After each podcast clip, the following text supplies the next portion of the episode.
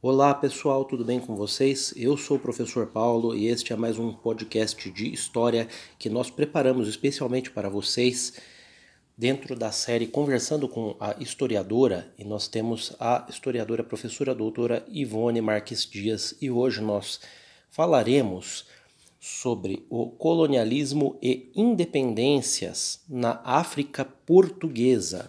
Tudo bem, professora? Tudo bem. Tudo bem, principalmente porque eu vou falar de um assunto que eu gosto muito. Sabe, o ano que vem nós vamos completar 200 anos da independência do Brasil. 1822 e nós vamos entrar no ano 2022. 200 anos de independência do Brasil. Mas Portugal não tinha só o Brasil como colônia. Ele tinha colônias na África que eram muito importantes também. É o caso de Angola e Moçambique. E esses nossos irmãos menores, né, Angola e Moçambique, eles não conseguiram a independência com rapidez. Então foram passando as décadas, passou um século, século e meio, e nada da independência vir para eles. Não é que eles não quisessem, havia quem queria a independência dessas colônias e até organizava grupos para tentarem criar uma luta pela independência. Mas o próprio Estado português estava sob a ditadura do Oliveira Salazar, que foi um homem que subiu ao poder em 1922 e conservou com mãos de ferro as colônias africanas e deixou as colônias africanas num estado de sofrimento muito grande, porque tudo dependia da colônia, tudo dependia da matriz, né? Então, Angola e Moçambique são dois países irmãos do Brasil, mas o que eles conseguiram de liberdade foi muito tardio. Bom, os movimentos que eles, que eles criaram para promover a independência foram movimentos que começaram lá por volta de 1950, 60, até se tornarem organizações mesmo de resistência contra a autoridade portuguesa. Então, nós tivemos a oportunidade de ver a Frelimo, né, que era a Frente de Libertação de Moçambique, né, e havia, como havia Frelimo em Moçambique, havia também uma organização similar em Angola para ver se, de maneira revolucionária, eles conseguiriam fazer a independência. O MPLA, não é? O MPLA. E só que essas organizações, elas não conseguiram ter sucesso. Elas lutaram muito, morreu muita gente. Portugal tinha um serviço de, de polícia, que era um serviço terrível, chamado PIDE. E a PIDE ia para esses países para devastar essas organizações libertárias. E, inclusive, faziam crueldades que eram é, fora do comum. É, eu li num autor chamado Pepetela, que é de Angola, uma história horrorosa de como eles colocavam as pessoas em fila e fuzilavam todas.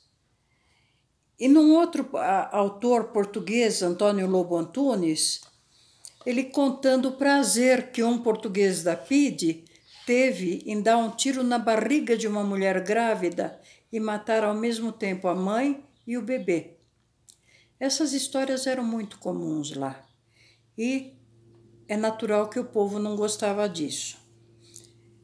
Então, essa tortura só acabou em 1974, porque em 1974 aconteceu uma revolução dentro de Portugal, que foi a famosa Revolução dos Cravos.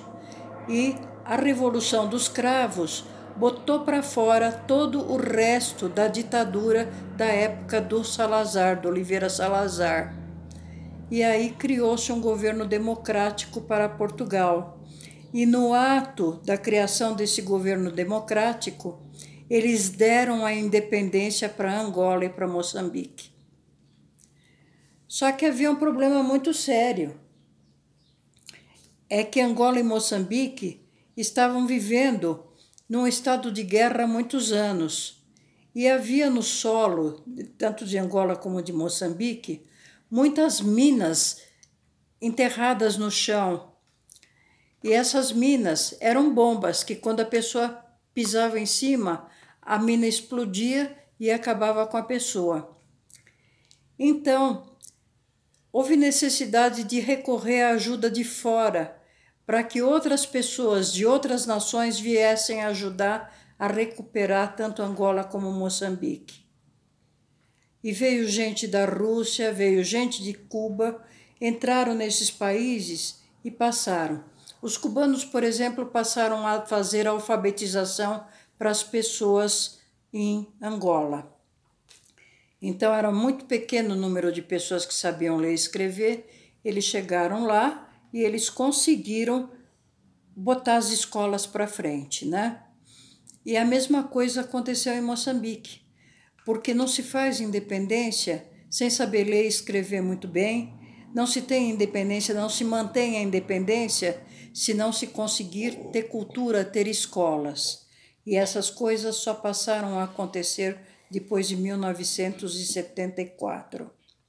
Angola e Moçambique têm que ser vistas conosco com muito carinho, porque de Angola e Moçambique e ainda de outros países como a Nigéria, né, que não era portuguesa, mas vendia escravos, foi de lá que vieram os nossos negros, esses que foram escravos até 1888. Essa gente que acabou formando esse mais de 50% que é hoje a população de negros e mestiços aqui no Brasil. Então, quando nós falamos em negros na África, são os negros de lá mesmo. Quando falamos em negros no Brasil, nós falamos que são negros da diáspora. Diáspora é uma palavra que nós usamos para explicar o espalhamento dos povos através dos continentes, através do mundo inteiro.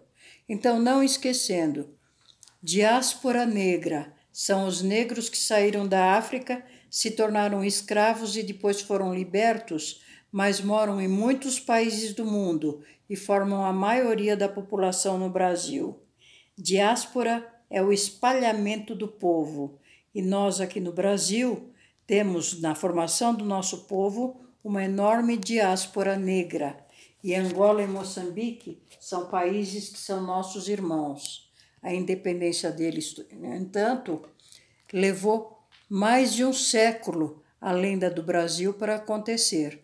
E só aconteceu quando aconteceu uma revolução em Portugal, recapitulando, que tirou o salazarismo de lá.